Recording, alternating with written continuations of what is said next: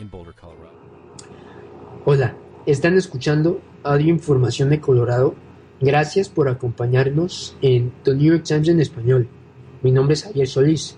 Nuestra fuente de información son las páginas de internet de la organización ambientalista The New York Times en español. La grabación a continuación tiene la intención de ser utilizada para dar acceso a los ciegos, a los que tienen algún impedimento visual y para todos aquellos que experimentan cualquier limitación para acceder a material impreso. A continuación voy a leer cuatro artículos. El primero se llama ¿Estás vacunado y temes contagiarte? Tenemos siete respuestas para ti, escrito por Tara Parker Pope. El segundo se llama La vacuna Johnson Johnson requerirá refuerzo, escrito por Emily Antes. El tercero se llama El fentanilo mezclado con cocaína, una tendencia que mata por sobredosis, escrito por Sarah Maslin Nir. Y el cuarto se llama Tiene los ojos secos, estos consejos te pueden ayudar, escrito por Jane E. Brody. ¿Estás vacunado y temes contagiarte? Tenemos siete respuestas para ti.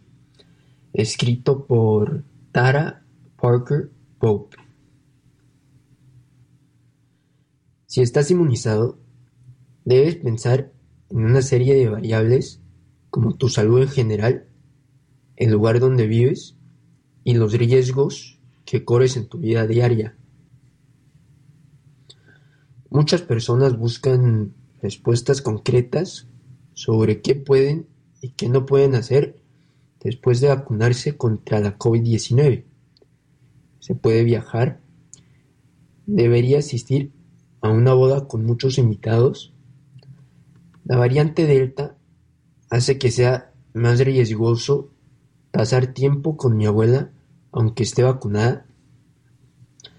Sin embargo, no hay una respuesta única para todas esas preguntas porque el riesgo varía de un individuo a otro, con base en su estado general de salud, donde vive y con quienes convive. El punto clave es que las vacunas brindan una gran protección contra las complicaciones graves y con algunas precauciones, permitirán que las personas vuelvan a tener vidas más normales, afirman los expertos.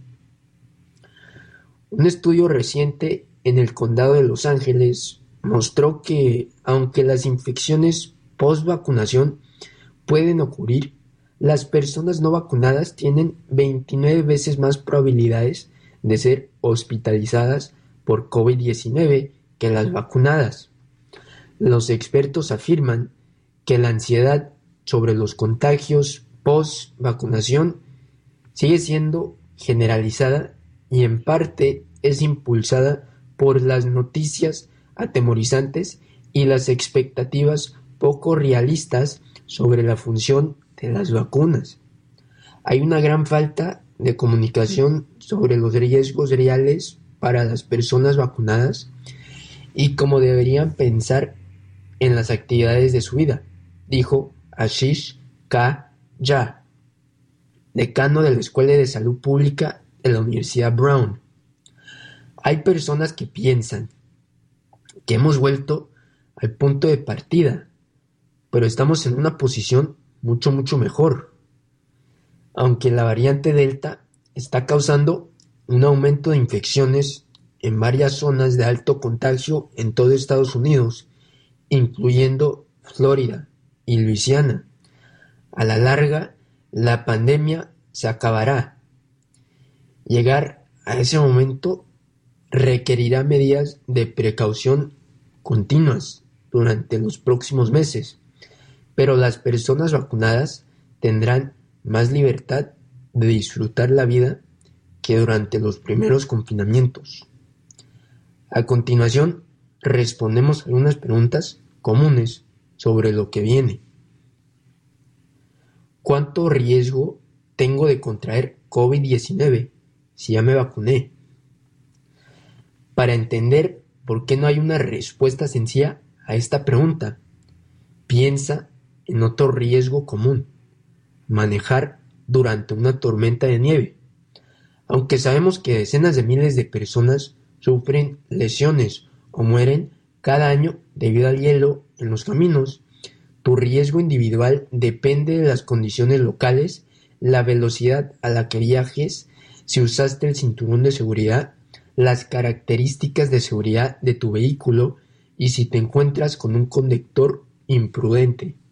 Tu riesgo individual de contagiarte de COVID después de la vacunación también depende de las condiciones locales, tu salud general, las medidas de precaución que tomes y la frecuencia con la que te expongas a personas no vacunadas que podrían portar el virus. Las personas quieren que les digan qué hacer.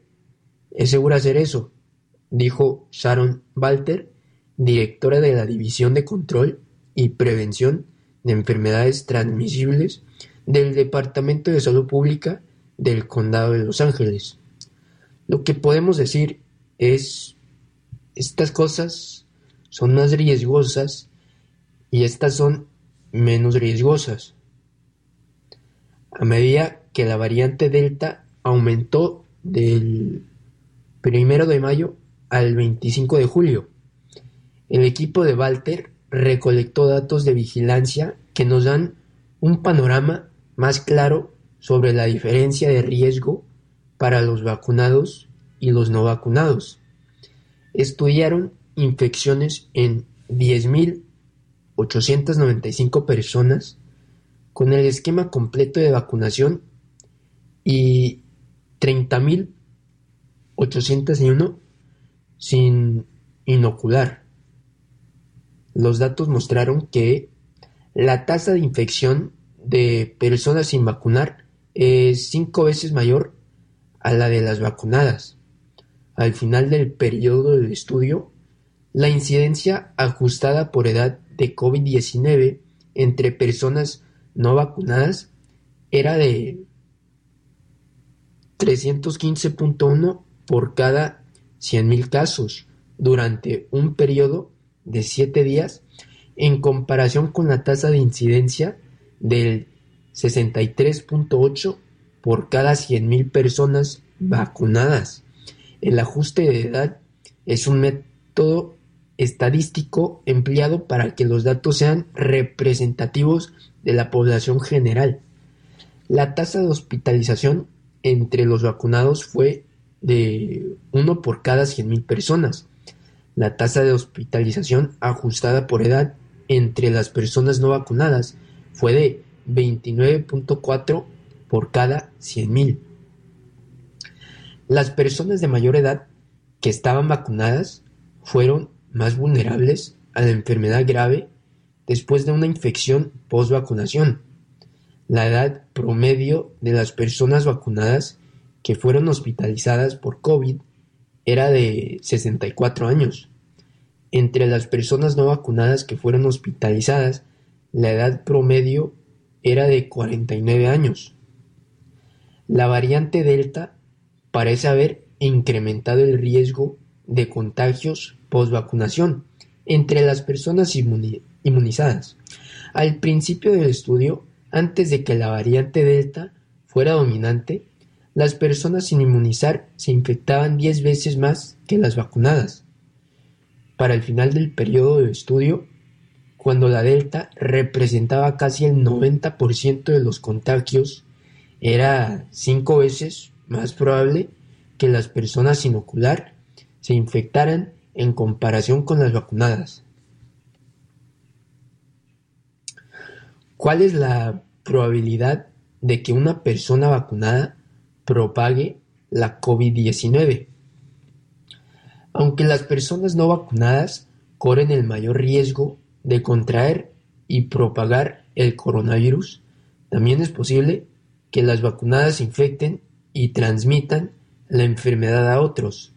Un brote reciente en Provincetown, Massachusetts, donde miles de personas se reunieron en bares y restaurantes, mostró que a veces las personas inmunizadas pueden propagar el virus. A pesar de eso, muchos expertos creen que el riesgo de contagiarse por medio de una persona vacunada todavía es relativamente bajo. Ya destacó que tras un brote entre trabajadores vacunados y no vacunados en el aeropuerto de Singapur, estudios de rastreo indicaron que la mayor parte del contagio por parte de personas vacunadas ocurrió cuando tenían síntomas. Cuando hemos visto brotes como el que se produjo entre el equipo de los Yankees hace unos meses y otros casos, las personas casi siempre presentan síntomas cuando la están propagando, explicó Ya. La propagación presintomática o asintomática podría suceder, pero no la hemos visto entre personas vacunadas con ninguna frecuencia. Otro estudio de Singapur analizó a personas vacunadas y no vacunadas que contrajeron la variante Delta. Los investigadores detectaron que si bien las cargas virales en los trabajadores vacunados y no vacunados son similares al inicio de la enfermedad, la cantidad de virus disminuye más rápidamente en los vacunados después de la primera semana, lo que sugiere que las personas vacunadas pueden propagar la enfermedad durante un periodo de tiempo más corto.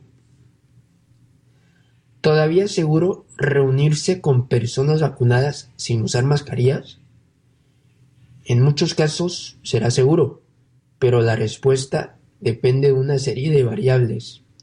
El riesgo es menor con unos pocos familiares y amigos cercanos que con un grupo grande de personas que no conoces.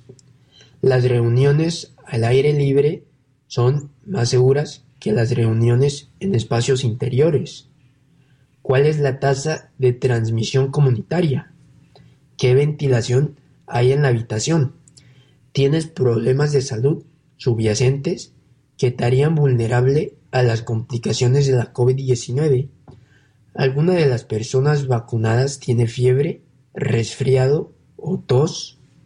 La gran pregunta es si cinco personas pueden sentarse alrededor de una mesa sin cubrebocas si sabemos que todas están vacunadas, dijo Ya. Creo que la respuesta es sí. Las posibilidades de que alguien propague el virus en ese contexto son extremadamente bajas. Y si alguien propaga el virus, las demás personas no se enfermarán demasiado. Creo que la mayoría de nosotros no deberíamos temer a las complicaciones graves al punto de no tolerar hacer las cosas que realmente valoramos en la vida.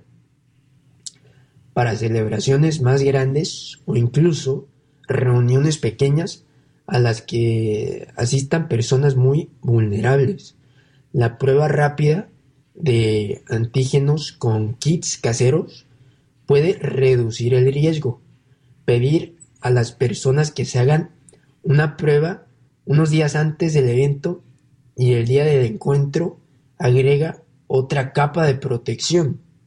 Abrir ventanas y puertas o agregar un filtro de aire EPA son medidas que también pueden ayudar. Los niños no vacunados pueden asistir a la escuela con seguridad. Es probable que los niños menores de 12 años no puedan ser vacunados hasta fines de año. Por lo tanto, la mejor manera de protegerlos es asegurarse de que todos los adultos y los niños de mayor edad a su alrededor estén vacunados. Un reporte reciente de los Centros para el Control y la Prevención de Enfermedades de Estados Unidos, CDC por su sigla en inglés, señaló que una maestra de primaria que no estaba vacunada y no usaba cubrebocas propagó el virus a la mitad de los estudiantes en un salón de clases. Los estudios demuestran que las escuelas no han sido una causa importante de eventos propagadores de COVID, en particular cuando se toman las medidas necesarias de prevención.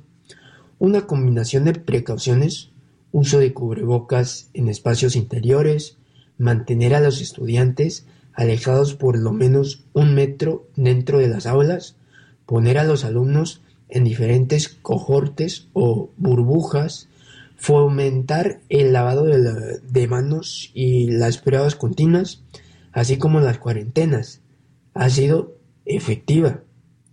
Aunque muchos de estos estudios ocurrieron antes de que la variante Delta se volviera dominante, también sucedieron cuando la mayoría de maestros, personal y padres de familia no estaban inmunizados, por lo que los expertos en salud pública tienen la esperanza de que las mismas precauciones funcionaran bien en el otoño. Walter señaló que el uso de cubrebocas en las escuelas, las pruebas periódicas y una ventilación correcta harán que los niños estén más seguros, y esas medidas y datos deberían tranquilizar a los padres. El grado de enfermedad en los niños es mucho menor que en los adultos, dijo. analizas todas estas cosas, pero también hay muchas consecuencias por no enviar a los niños a la escuela. Una persona vacunada puede visitar a alguien inmunizado de edad avanzada sin cubrebocas en un lugar cerrado. En muchos casos será relativamente seguro que las personas vacunadas pasen tiempo sin mascarillas con un pariente de mayor edad. Sin embargo, el riesgo depende de las condiciones locales y las precauciones que el visitante haya tomado en los días previos a la visita. En las zonas donde la tasa de vacunación comunitaria es baja y las tasas de infección general son altas, se recomienda reunirse en exteriores o usar una mascarilla. Si ya recibiste la vacuna, pero has estado yendo a restaurantes, reuniones con muchas personas o pasas tiempo con personas no vacunadas. Es buena idea mantener mayor distanciamiento social en los días previos a la visita de una persona mayor o vulnerable. Hacer una prueba en casa unos días antes de la visita y el mismo día agrega otro nivel de protección.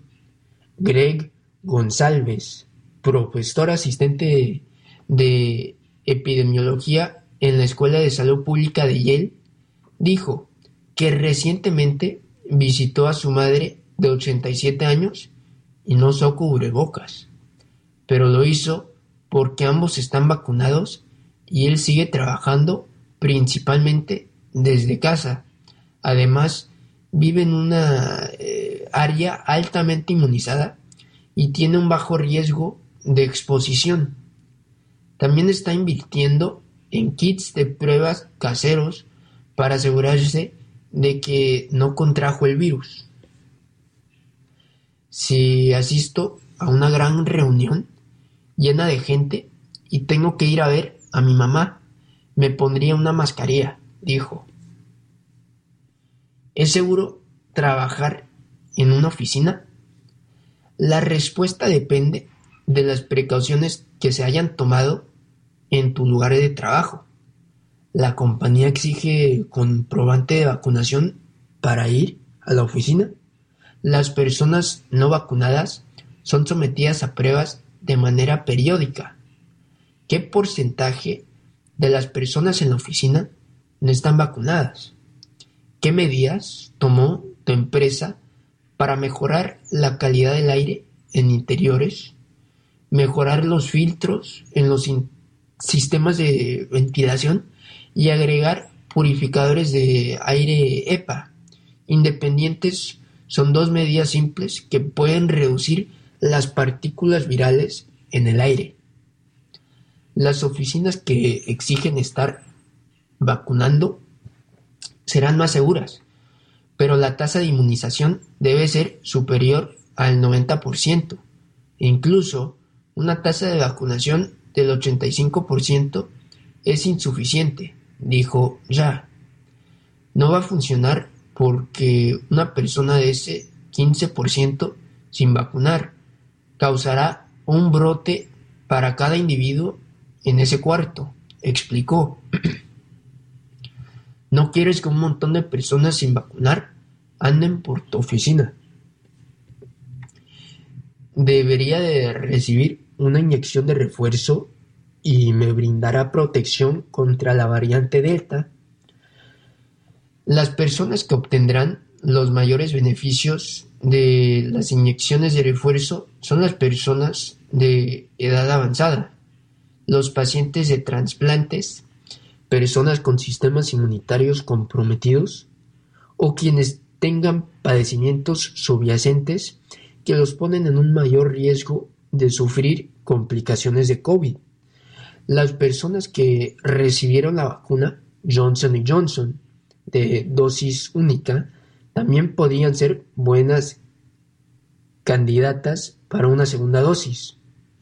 No obstante, muchos expertos afirman que las personas sanas con sistemas inmunitarios normales que recibieron una vacuna de dos dosis de ARN mensajero de Pfizer o Moderna no obtendrán grandes beneficios en este momento si se ponen una tercera inyección porque los anticuerpos que les dio la vacuna todavía ofrecen una protección sólida contra la enfermedad grave. Pese a esto, pareciera que el gobierno de Joe Biden continúa con los planes de ofrecer inyecciones de refuerzo al público en general a partir de la semana del 20 de septiembre. La vacuna Johnson Johnson requerirá refuerzo escrito por Emily antes. Tenemos una guía con las recomendaciones y opiniones de los expertos en salud para despejar tus dudas. Los estadounidenses que recibieron las vacunas contra el coronavirus de Pfizer, BioNTech o Moderna deben recibir una inyección de refuerzo ocho meses después de su segunda dosis de la vacuna, dijeron la semana pasada las autoridades sanitarias federales. Los refuerzos están disponibles a partir del 20 de septiembre si la Administración de Alimentos y Medicamentos FDA por su sigla en inglés acepta el plan. Se aplicarán primero a los trabajadores de salud, a los residentes de asilos de ancianos y a los adultos mayores, que fueron los primeros en recibir la ronda inicial de vacunas tras su autorización en diciembre. Pero la recomendación no se aplica a los casi 14 millones de estadounidenses que recibieron la vacuna de una sola dosis de Johnson Johnson. Para las personas que recibieron la vacuna Johnson Johnson, anticipamos que probablemente se necesiten refuerzos de la vacuna, dijo Vivek Murthy, máxima autoridad sanitaria del país, en una sesión informativa de la Casa Blanca el 18 de agosto. Una segunda dosis de la vacuna de Johnson Johnson, que originalmente es de una sola inyección, aumenta significativamente los niveles de anticuerpos contra el coronavirus, según anunció la empresa el 25 de agosto. Esperamos discutir con los funcionarios de salud pública una estrategia potencial para nuestra vacuna para la COVID-19 de Johnson Johnson, reforzando ocho meses o más después de la vacunación primaria de una sola dosis, dijo en un comunicado Matai Mamen, jefe global de investigación y desarrollo de Janssen en Johnson Johnson. Mientras tanto, he aquí las respuestas a algunas preguntas comunes. ¿Por qué las autoridades no recomendaron refuerzos para las personas que recibieron la vacuna de Johnson Johnson? Todas las vacunas autorizadas en Estados Unidos brindan una fuerte protección contra los casos graves y la muerte por COVID-19, pero la recomendación de refuerzo se basó en datos que sugieren que la protección proporcionada por las vacunas de ARNM contra la infección y la enfermedad leve ha ido disminuyendo con el tiempo, dijeron las autoridades el miércoles.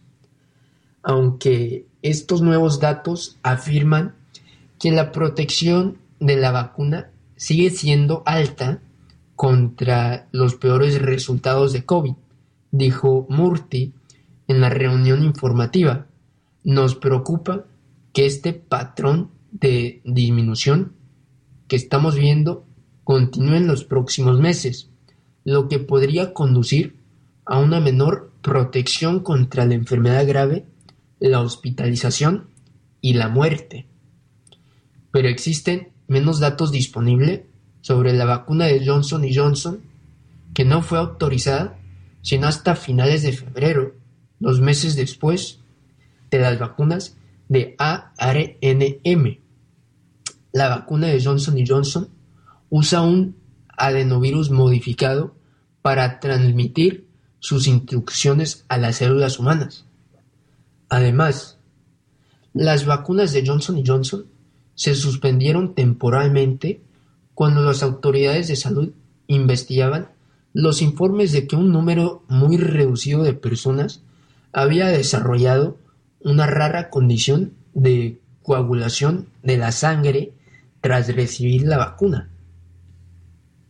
Más de 150 millones de estadounidenses han recibido vacunas de ARNM, superando con creces a los 14 millones que han recibido la vacuna de Johnson Johnson, según datos de los Centros de Control y Prevención de Enfermedades, sin datos sólidos sobre la eficacia a largo plazo de la vacuna de Johnson Johnson, es difícil que las autoridades de salud recomienden refuerzos, dijo John Moore, virólogo de Weill Cornell Medicine.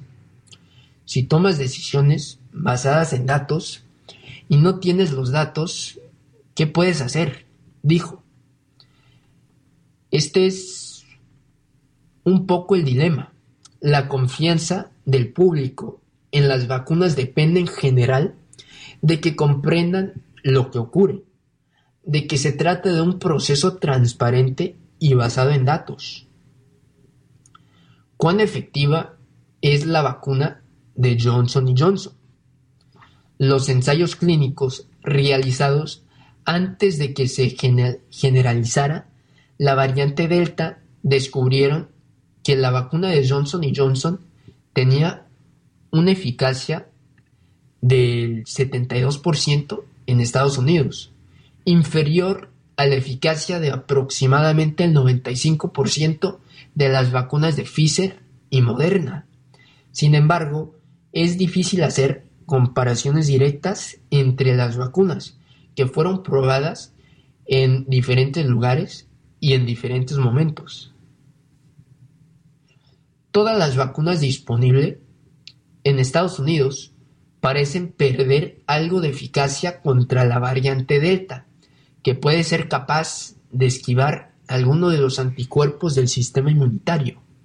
La vacuna de Johnson Johnson no es una excepción.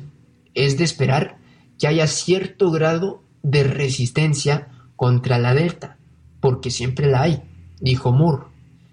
Pequeños estudios de laboratorio han arrojado resultados contradictorios sobre qué también protege la vacuna de Johnson Johnson contra la variante Delta. El mes pasado, Johnson Johnson dijo que una sola dosis de su vacuna provocaba una fuerte respuesta inmune contra la Delta y que la respuesta duraba al menos ocho meses. Pero los datos de otro estudio de laboratorio reciente sugieren que una sola dosis de la vacuna provocó una respuesta de anticuerpos relativamente débil contra la variante Delta, lo que podría hacer que los refuerzos sean más esenciales. Este mes se han publicado los primeros datos sobre la eficacia de la vacuna contra la variante Delta en el mundo real. Los datos, que son resultados preliminares de un ensayo clínico con casi 500.000 trabajadores de salud en Sudáfrica, sugieren que en una sola dosis de la vacuna tiene una eficacia de hasta el 96% contra la muerte y el 71% contra la hospitalización por infecciones causadas por Delta. Se trata de un análisis muy amplio y unos resultados muy claros que demuestran que la vacuna de una sola dosis de Johnson Johnson proporcionó una protección sustancial contra la variante Delta, afirmó Dan Baruch, virólogo del Centro Médico Beth Israel Deaconess de Boston, que ha realizado estudios para Johnson Johnson, pero que no participó en el ensayo de Sudáfrica. ¿Qué sabemos sobre los beneficios de una segunda dosis? El 25 de agosto, Johnson Johnson publicó los resultados provisionales de su investigación sobre las dosis de refuerzo. Según la empresa, cuando los participantes en el ensayo recibieron una segunda dosis de la vacuna seis meses después de la primera, sus anticuerpos contra el virus aumentaron hasta niveles nueve veces superiores a los de la primera dosis. Los datos aún no se han publicado en una revista especializada. Johnson Johnson también está llevando a cabo un ensayo sobre la eficacia de recibir dos dosis de, la vacuna con dos meses de diferencia. Los datos de ese estudio se esperan en las próximas semanas. ¿Necesitaré un refuerzo en algún momento? Las autoridades federales de salud y los expertos externos dijeron que esperaban que en última instancia se recomendaron refuerzos para las personas que habían recibido la vacuna de Johnson Johnson. Considerando a la hiperinfecciosa variante Delta, es probable que a las personas que recibieron la vacuna de Johnson Johnson se les recomiende una vacuna de refuerzo en algún momento, dijo Baruch. Moore estuvo de acuerdo y añadió que esperaba que esa recomendación llegase más temprano que tarde. Me sorprendería mucho que no ocurriera en un futuro razonablemente cercano, dijo Moore, y añadió, no puedo sacar una fecha de la nada, pero sé que está en la pantalla del radar. ¿Cuándo necesitaré un refuerzo? todavía no está claro. El calendario de refuerzos estará determinado en parte por los datos que esperó que salgan en las próximas semanas, dijo Baruch. Las primeras vacunas de Johnson y Johnson se administraron recién a principios de marzo. Si las autoridades federales recomiendan el mismo plazo de ocho meses entre la vacunación y las vacunas de refuerzo, los primeros refuerzos de Johnson y Johnson comenzarán probablemente en noviembre, dijo Baruch.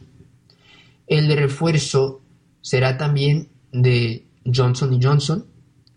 Algunos científicos han sugerido que mezclar y combinar las vacunas puede proporcionar una mejor protección que recibir dos dosis de la misma vacuna.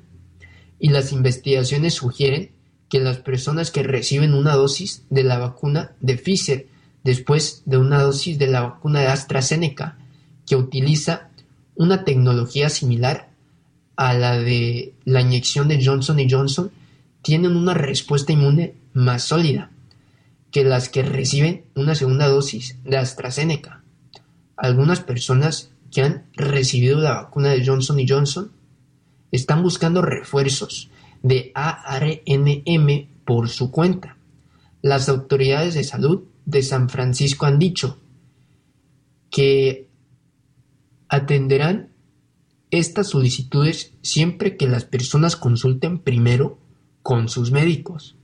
Aunque Baruch dijo que no podía predecir el tipo de refuerzo que los funcionarios federales podrían recomendar finalmente para las personas que han recibido la vacuna de Johnson Johnson.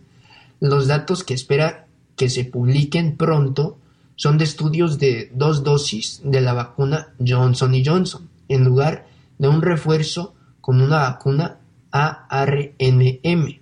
De hecho, Moore anticipó que si el gobierno recomendaba un refuerzo de un futuro próximo para las personas que habían recibido la vacuna Johnson Johnson. Serían con una segunda dosis de la misma vacuna. No habrá datos sobre Johnson Johnson primero, ARNM después, dijo. ¿Qué debo hacer mientras tanto? Los expertos dicen que hay que esperar. El gobierno federal es muy consciente de la situación con Johnson Johnson, dijo Moore no está pasando desaparecida. Baruch estuvo de acuerdo. Si espero que en las próximas semanas aparezca una cantidad importante de datos, dijo.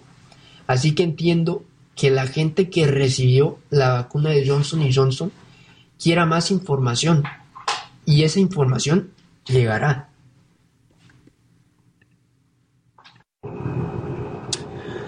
El fentanilo mezclado con cocaína, una tendencia que mata por sobredosis. Escrito por Sarah Maslin Neal. Seis muertes ocurridas a lo largo de tres días en un condado de Nueva York, según la policía y los fiscales, indican un cambio peligroso en el mercado callejero de las drogas Southhold, Nueva York.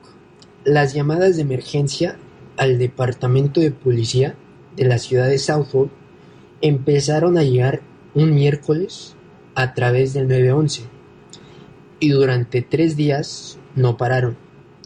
Femenino 34 Greenport Village inconsciente.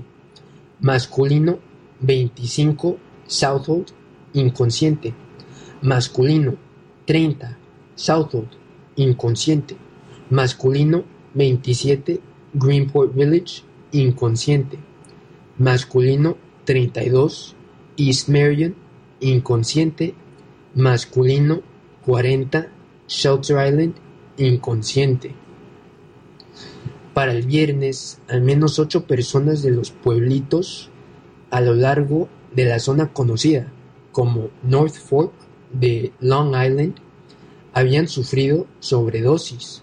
Seis de ellas, todas menores de 40 años, estaban muertas.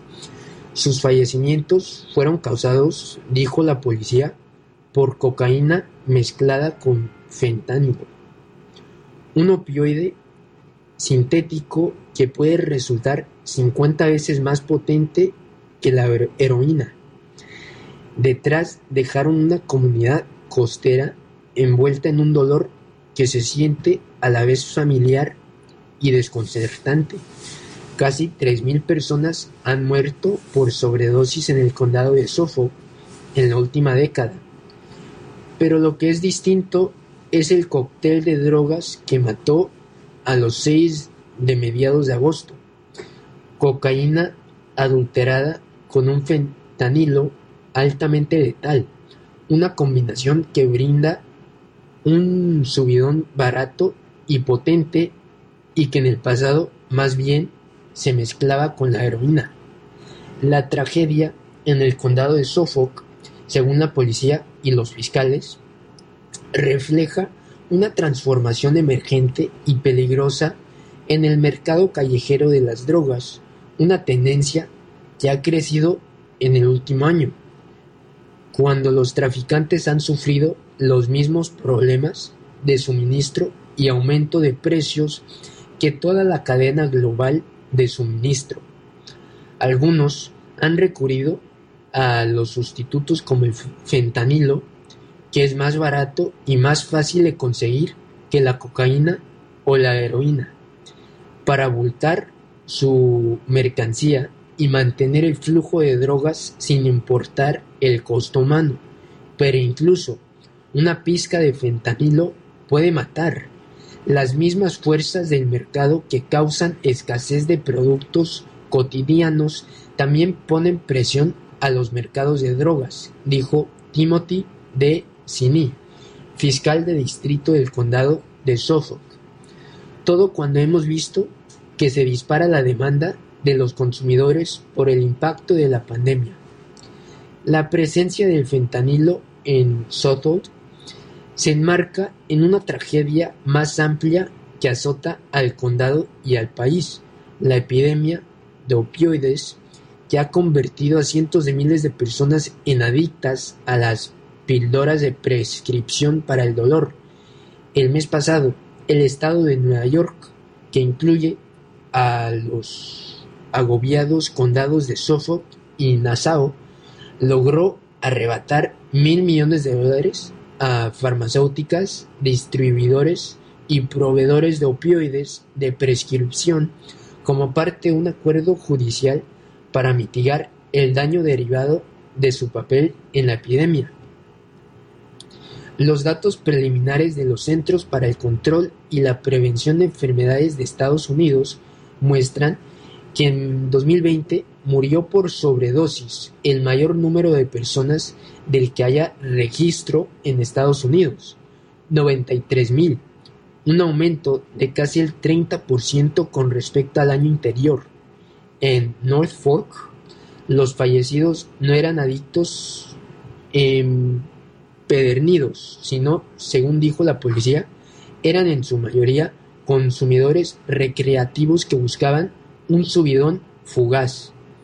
Detrás de las breves descripciones en los informes policiales había vidas ricas y variadas.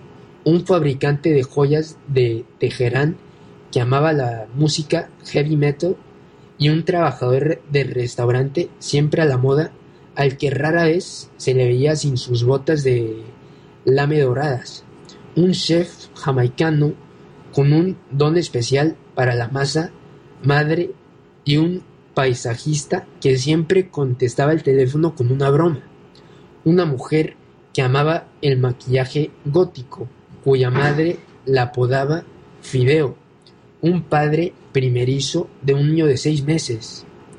Varias otras personas también sufrieron sobredosis con cocaína mezclada con fentanilo entre el 11 y el 13 de agosto, según la policía de Southall. Los rescatistas de emergencia los revivieron con naloxona o Narcan, un fármaco que puede revertir una sobredosis de opioide. Los familiares de los fallecidos culpaban a los traficantes. Los envenenaron para ganar dinero, dijo Seth Tramontana, cuyo hijo de 27 años, también de nombre Seth, murió el 3 de agosto luego de ingerir cocaína que según creen sus parientes, él no sabía que estaba adulterada con fentanilo. Dirás que tomó su decisión e hizo lo que hizo para divertirse, pero esto no es lo que quería. La tendencia no se limita al condado de Suffolk. En febrero, el Departamento de Salud Pública de San Francisco emitió una advertencia de salud pública, luego de una serie de sobredosis de fentanilo entre personas que pensaban que lo que estaban consumiendo era cocaína. Las autoridades en Nebraska emitieron una advertencia similar en agosto luego de 26 sobredosis en tres semanas que estuvieron relacionadas con cocaína que había sido mezclada con fentanilo. En la ciudad de Nueva York, en la primavera, los consumidores compartieron advertencias en las redes sociales de que circulaban lotes defectuosos de cocaína que contenían la droga y recomendaban emplear kits de prueba diseñados para revisar si la cocaína contenía fentanilo. La gente que consume cocaína cree que la epidemia de sobredosis no les atañe, dijo Chinazo O. Cunningham, médica y comisionada ejecutiva junta del Departamento de Salud Hygiene Mental de la ciudad de Nueva York. En 2017, solo 17 de las, de las muertes por sobredosis de la ciudad se atribuyeron a cocaína combinada con fentanilo. Esa cifra se elevó a 183 en 2019, el último año del que existen datos. Parte del problema a nivel nacional es que se ha contado la historia en torno a los opiáceos y lo que hemos visto no son solo opiáceos, es la cocaína, dijo. Días después de las muertes en Long Island, dos hombres fueron detenidos. Lavaine Creighton, de 51 años, de Greenport, y Justin Smith, de 46 años, de Smithtown. Creighton fue acusado de varios cargos de venta delictuosa de una sustancia controlada. En una conferencia de prensa, el fiscal de distrito dijo que Creighton vendió las drogas que causaron al menos dos de las sobredosis fatales, lo que se determinó a través de intercambios de mensajes de texto y otras comunicaciones. A Smith se le acusó de posesión de drogas y parafernalia de drogas. Anthony Scheller, el abogado de Smith, dijo que su cliente no vendía drogas. Se siente muy mal por estas personas, dijo Scheller, pero no estuvo involucrado. Un abogado de Creighton no respondió a un pedido de comentario. El condado de Suffolk ha actuado agresivamente para que los traficantes sean llevados ante la justicia por las muertes por sobredosis y en 2017 obtuvieron una condena por homicidio involuntario para un traficante, la primera de su tipo en el estado. Desde entonces, el condado ha procesado con éxito solo tres casos similares. Los fiscales dicen que al momento de responsabilizar a los distribuidores enfrentan obstáculos porque deben demostrar que el comerciante actuó de manera imprudente para poder conseguir una sentencia por homicidio. Poco después de la racha de muertes en Long Island, los legisladores del estado volvieron a impulsar una ley muerte por traficante que permitiría a los fiscales equiparar los cargos de homicidio por los delitos graves a los traficantes de drogas e imponer sentencias más severas. Desde 2011, alrededor de la mitad de todos los estados de Estados Unidos han adoptado leyes similares, según indicó Drug Policy Alliance, una organización sin fines de lucro. Pero los, los críticos aseguran que legislaciones como esa no evitan las muertes por sobredosis, más bien podrían aumentar el riesgo de que las personas teman represalias y no llamen a pedir ayuda cuando alguien esté con sobredosis.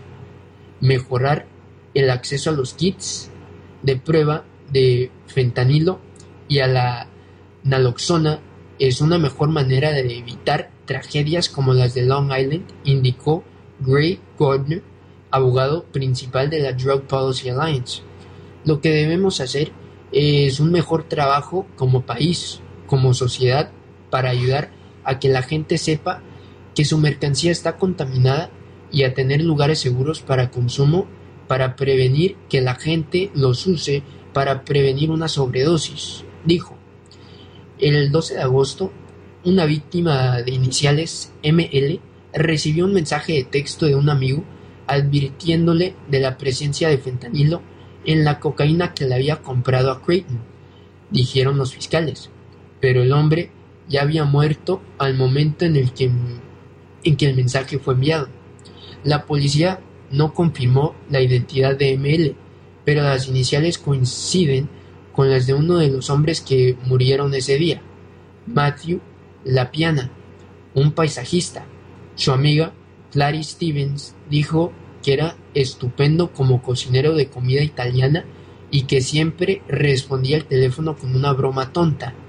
Stevens estaba indignada con quien le proporcionó a sus amigos los narcóticos con fentanilo.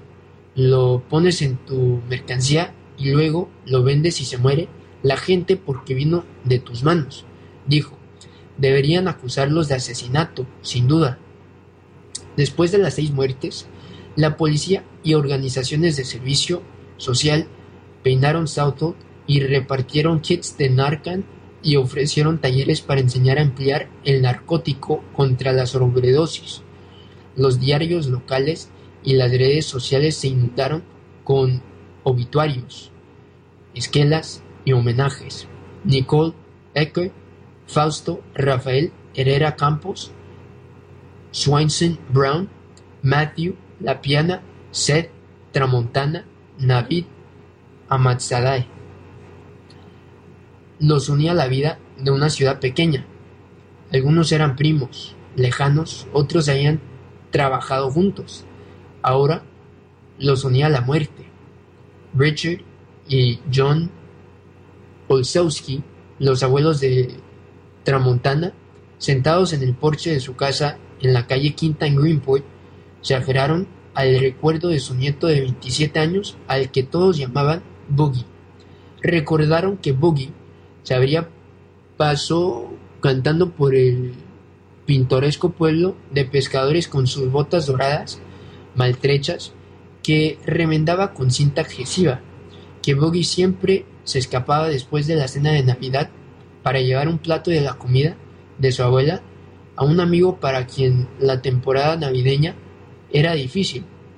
Cumplió con la misión que le habían encomendado en este mundo, dijo Joan Olszewski, de 74 años, que todas estas personas se dieran cuenta de lo maravilloso que eran.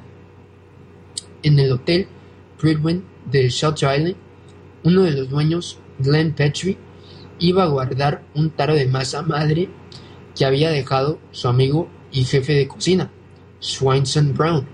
Cuando podía apartarse de la pesca, Brown, de 40 años, convertía la cocina del hotel en un laboratorio de platos de su propia invención.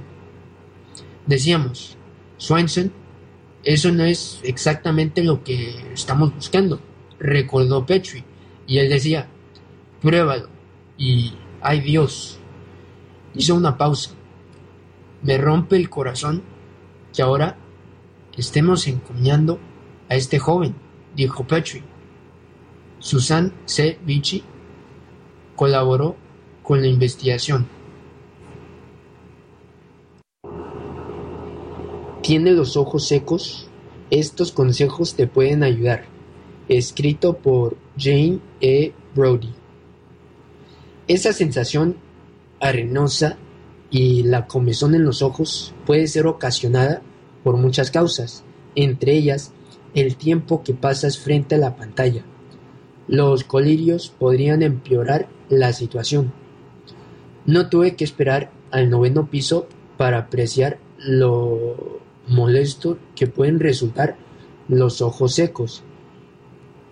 Y me desconcertó la gran variedad de productos en las farmacias que prometen aliviar un problema que afecta alrededor de uno de cada cinco adultos. Tal vez tú, como yo, te encuentres entre las muchas personas que han probado varios remedios de venta libre que no se vieron o en ocasiones empeoraron las cosas. Las dificultades con los ojos secos se vuelven cada día más prevalentes con la edad. En mi caso, desde los treinta y pico, vengo lidiando con una forma leve de la condición y a pesar de las consultas con los especialistas, solo he logrado un alivio limitado. con todo el tiempo extra que he tenido para, para leer por placer en la pandemia, la sensación arenosa de mis ojos crónicamente secos ha hecho que esta distracción sea todo menos placentera. Otra queja común relacionada con los ojos secos es la comezón y la sensibilidad excesiva al sol y las luces brillantes que también me aquejan. En una encuesta realizada en línea que se publicó en enero, dos tercios de los encuestados reportaron síntomas de sequedad ocular y de ellos, más de una cuarta parte dijo que sus síntomas habían empeorado con el uso de mascarillas. No obstante, Ira Udell, profesor de oftalmología en la Escuela Soco de Medicina de Hofstra Northwell, dijo que aunque los cubrebocas pueden causar incomodidad ocular, es poco probable que exista una relación entre el ojo seco y el uso de mascarillas per se, dado que la humedad exhalada al llevar mascarillas empaña los lentes y en todo caso dicha humedad elevaría los niveles de humectación alrededor de los ojos. Una explicación más probable de dichos hallazgos podría ser la relación entre la sequedad ocular y el estrés pandémico. En dos estudios realizados con veteranos, los investigadores encontraron un vínculo sólido entre el síndrome de ojo seco, el síndrome de estrés postraumático y la depresión. ¿Cuál es la causa de la sequedad en los ojos? Recientemente me enteré de lo complicado que puede ser mantener mis ojos humectados y libres de esa irritante sequedad. Una necesidad más desafiante porque cada vez dependemos más de las pantallas para trabajar y entretenernos. Las personas parpadean con menos frecuencia cuando pasan horas mirando las pantallas de las computadoras, lo que resulta en ojos secos, cansados y afligidos. La lubricación inadecuada de la superficie ocular también puede dar como resultado visión borrosa, un síntoma que en repetidas ocasiones me he empujado a hacerme un examen de la vista, solo para descubrir que mi graduación actual no me ha cambiado a pesar de que las palabras en una página cada vez son menos nítidas. Esta es audio información de Colorado Gracias por habernos acompañado en The New York Times en español. Me llamo Javier Solís. Por favor, continúen escuchando nuestra programación.